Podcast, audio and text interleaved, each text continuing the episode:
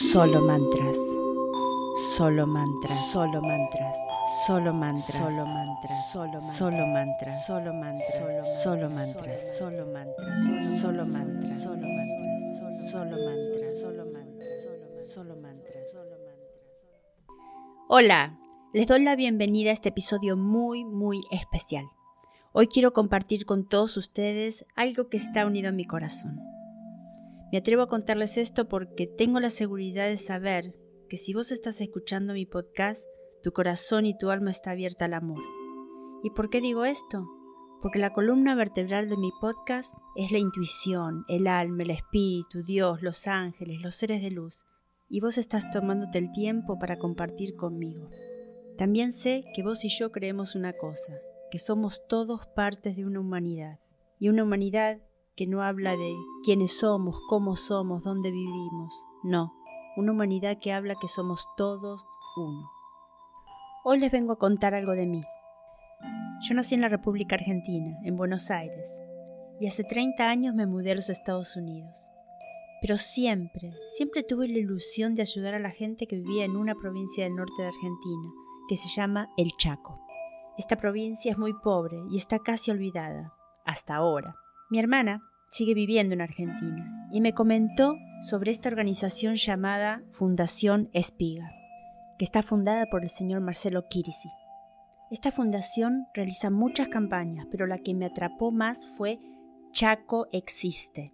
Hoy quiero hacerles escuchar el audio de un video que lo pueden encontrar en YouTube y que cuenta la historia de esta campaña. En la parte personal, les digo que yo, que vivo en New Jersey, Estados Unidos, soy la orgullosa madrina de Teresa Josefina, una niñita que vive en el impenetrable, una región del Chaco. Quizás nunca la llegue a conocer en persona, o quizás sí, pero eso no es lo importante. Lo importante es que mi contribución logrará que ella se alimente, se vista, estudie, y sabe Dios qué más podrá hacer en su vida. Lo único que sé es que no necesitamos estar cerca en distancia para ayudar. Este pueblo vive en condiciones inhumanas y nosotros tenemos la posibilidad de ayudarlos. Esta es la maravilla de la tecnología. Así como vos y yo, estamos juntos vos y yo en este momento y la distancia no es un problema. Así podemos ayudar. Y eso es a lo que vengo hoy, a decirte, ayúdame a que ayudemos. A continuación les voy a dejar el audio del video y en la descripción de este podcast van a encontrar todos los enlaces para que se puedan involucrar con esta campaña tan, tan maravillosa. Con ustedes, Marcelo Kirisi.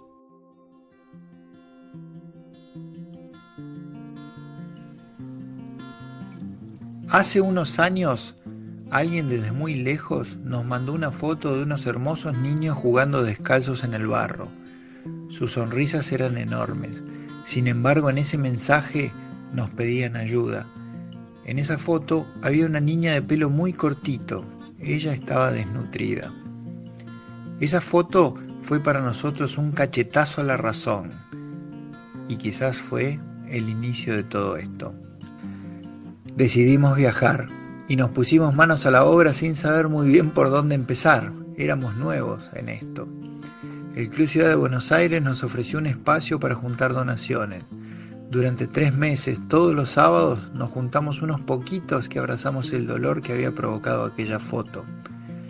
Una hermosa persona llamada Oscar y su camión gigante nos acompañaríamos en este viaje que decidimos llamar Chaco Existe. Iríamos a un pueblito pequeño llamado El Sausalito, bien al norte de Chaco, allá al límite con Formosa. Un sábado inolvidable y con mucho frío llenamos un enorme camión, con muchas cosas, muchas cosas había, pero había muchísimo más amor. Esa tarde abrazamos fuerte a nuestros hijos y con Verónica salimos a la ruta. Qué sensación tan ambigua. Ruta larga, Rosario, Santa Fe, Reconquista, Resistencia, Sáenz Peña y llegar de noche, exhaustos, cansados a Castelli domingo muy temprano, pleno invierno, 30 grados. Mate y otra vez a la ruta, que en unos poquitos kilómetros ya se había hecho de tierra. El paisaje había cambiado. Estábamos entrando en la famosa ruta Juana Zurduy, en el impenetrable, técnicamente la ruta provincial 9, que lleva más de 40 años de promesas incumplidas sobre su pavimentación. Tierra, polvo, calor y ninguna señal. Nos perdimos varias veces. 300 kilómetros difíciles y mucho más para nosotros. Tarde, noche, oscura. Llegamos al Sausalito. Jamás hubiésemos imaginado esto. El objetivo de este viaje era asistir al merendero del barrio Huichí, donde 32 niños iban todos los días a tomar la merienda, que en muchos casos era su única comida del día. Entre ellos estaba la chiquita de pelo corto. Fueron tres días interminables. Allí conocimos a cientos de familias que tímidamente nos miraban sin entender qué hacíamos viniendo desde tan lejos. Algunos nos dejaron entrar en sus casas, ¿Cómo puede haber gente que vive en estas condiciones, con tanta precariedad, tanta necesidad? Los niños flacos, descalzos, sin agua, las chozas de ramas, algunas con un poco de chapa, plástico, no tienen baños, una pava carbonizada con cocido que era su única ingesta diaria. Aquí son casi todos analfabetos. Cuánto dolor hay aquí. Cuando visitábamos sus chozas, con Verónica no nos cruzábamos la mirada, porque sabíamos que si esto pasaba nos íbamos a quebrar. En estos lugares viven miles de almas que tuvieron la mala suerte de nacer en un lugar olvidado, con un destino tan claro. Aquí vimos en carne propia lo que alguna vez leímos acerca de la zona de desastre humanitario. En este viaje bajamos 15 toneladas que dejamos en sus manos impávidos, miraban maravillados como un par de locos de tan lejos los hacíamos visibles. Cuando nos íbamos, me acerqué a la niña de la foto. Elena me dijo que se llamaba. Le pregunté qué le gustaría tener para que yo le traiga en el próximo viaje. Levantó su mirada y me respondió, me gustaría dormir en un colchón. Los abrazamos, les prometimos volver, nos subimos a la camioneta y nos metimos en el impenetrable de noche. No había manera de aguantar tanto dolor. Lloramos mucho, mucho, y viajamos tanto como para poder alejarnos lo más rápido posible de tanta desidia.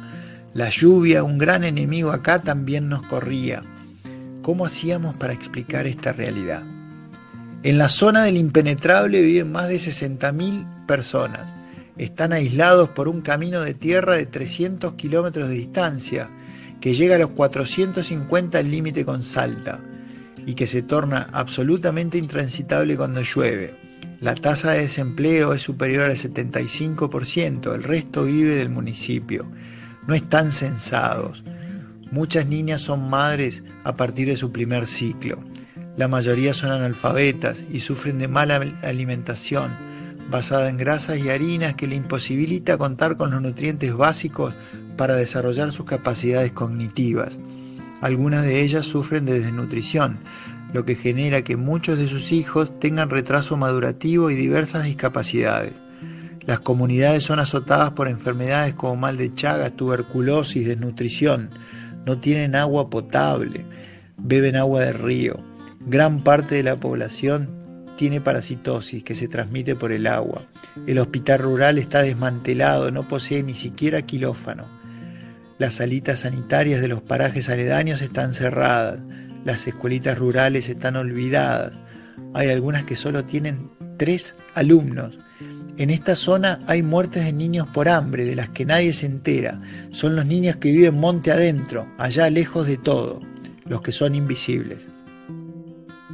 Para poder ayudar a los niños estando en Buenos Aires, diseñamos el programa de padrinazgo, en donde madrinas y padrinos con un aporte mensual nos permiten alimentar a los niños en diferentes merenderos, ayudar a las familias más carenciadas y hacer comidas semanales para toda la comunidad. De esta manera nuestra fundación compra mercadería en un comercio de la zona y así poder abastecerlos. Además, el programa promueve la escolaridad, atiende su estado de salud y el hábitat familiar y por sobre todo tangibilizamos ese amor en una caja que arma cada madrina y padrino llena de deseos y cosas lindas que recibe cada niño en sus manos y en cada uno de nuestros viajes, que por supuesto recibe sin entender muy bien cómo alguien de tan lejos lo quiere tanto. La misión siguió creciendo. Las imágenes eran muy elocuentes. Más ángeles se acercaban a ayudar y sábado a sábado seguíamos acopiando donaciones. Los espacios cada vez nos quedaban más chicos. Había felicidad. Noviembre del 2017 salimos en campaña Chaco Existe 2, con dos camiones con acoplados llenos. En el impenetrable nos estaban esperando para ratificar este compromiso. Esta vez conocíamos el camino y la sensación era distinta. Cuando llegamos, todos nos dejaron entrar en sus casas. El haber vuelto fue importante para ellos. Sentimos que nos empezaban a abrir su corazón. En este viaje pasamos seis días larguísimos con ellos. Sentimos que esta vez estábamos mucho mejor preparados. Pudimos hacer un mejor trabajo, relevar sus necesidades, acompañarlos y empezar a disfrutar con ellos el inmenso amor que tenían para compartir. Marzo del 2018. Chaco existe 3. Esta vez con tres camiones con acoplado, más comida y menos ropa. Dos camionetas de apoyo, se sumaron Fabián y Laura, más voluntarios, el proyecto crece. Esta vez el impenetrable se nos puso bien difícil, mucho barro, seis horas empantanados, pero llegamos al fin. La cantidad de personas que asistimos se multiplicó, vaya a saber por cuánto. Si bien es mucho más lo que traemos, la carencia es inmensa y nos damos cuenta que aquí se corrió la voz. Prometimos volver y aquí estamos con mucho más para dar. Nos estamos transformando en una especie de fe, algo tan necesario por acá. Octubre del 2018. Chaco existe 4 con mucho trabajo logramos juntar más de 80 toneladas de alimentos, medicamentos, útiles escolares, colchones, bicicletas, electrodomésticos, juguetes, materiales para la construcción. Hasta tres botes y lanchas llevamos para que puedan pescar en el río. Todos nos conocen y todos quieren llevarnos a sus casas, nos muestran sus progresos. Ya vemos algunas huertas más verdes y el ánimo está mucho más arriba. Vemos más fe, más amor, vemos el camino, cinco merenderos, dos comedores, asistencia al hospital rural, ayuda directa a las familias más pobres, un taller de carpintería, huertas comunitarias. El proyecto creció mucho, pero cuanto más andamos, más notamos la enormidad de la carencia. Estamos en mayo del 2019. En pocos días salimos en una nueva campaña llamado Chaco Existe 5 sin duda aprendimos mucho de las experiencias vividas. Aprendimos de ellos y también aprendimos de nosotros. Reformulamos el proyecto para asistir más y mejor a los niños, alimentarlos, escolarizarlos y proveerles herramientas a los más grandes para que puedan trabajar y así ganarse la vida y tener una vida más digna. Uno de los principales objetivos de este viaje es asistir a 24 escuelitas rurales dispersas en una extensión de 6.000 kilómetros cuadrados y que se encuentran en un estado de abandono, casi sin asistencia alimentaria, sin agua, sin luz, sin fe. Llevaremos alimentos para sus alumnos y para varios meses, bicicletas para que los niños que caminan tantos kilómetros por día puedan llegar mejor y más cómodos a la escuela. Llevaremos útiles y elementos didácticos, juegos y juguetes. Llevaremos de todo para que la escuela sea un centro operativo donde no solo vaya el chico a jugar, a comer, sino que de paso vaya a educarse y las familias vayan con él y lo acompañen y puedan construir juntos una huerta comunitaria donde cada uno de ellos trabaje para poder tener un poco de alimento fresco. De eso se trata este gran viaje que empezamos a hacer, que sin duda será parte del aprendizaje. En todos estos viajes aprendimos a convivir con esta extrema pobreza. Basta con ver cada foto para saber cuánto nos duele. Pero esto no es lo peor, porque es la pobreza del pueblo y sus alrededores.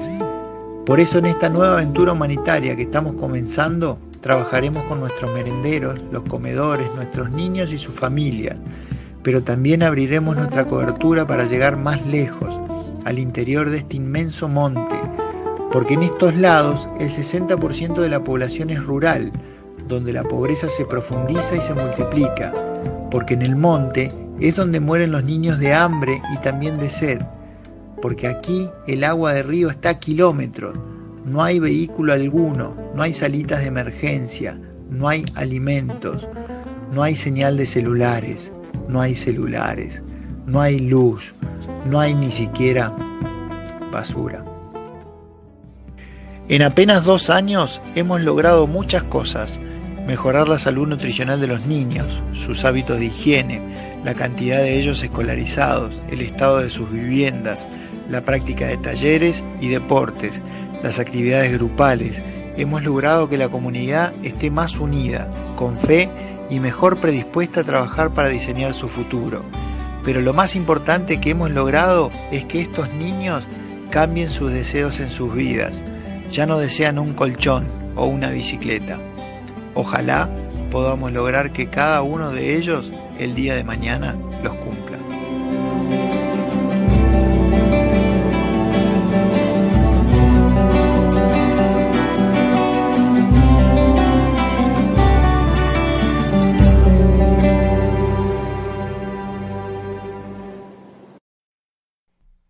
Antes de despedirme, quiero agradecerle a Marcelo Kirisi y Verónica Pajes, que son la columna vertebral de esta organización, y a todos los voluntarios, madrinas, padrinos, todas aquellas personas que con su granito de arena hacen que esto sea una realidad. Y a ustedes, mi audiencia maravillosa, como les dije, ayúdenme a ayudar. Otra vez, en la descripción del podcast van a encontrar todos los enlaces que necesitan. Y como siempre, Gracias por estar. Solo mantras. Solo mantras. Solo mantras. Solo mantras. Solo mantras. Solo mantras. Solo mantras. Solo mantras. Solo mantras. Solo mantras. Solo mantras. Solo mantras. Solo mantras.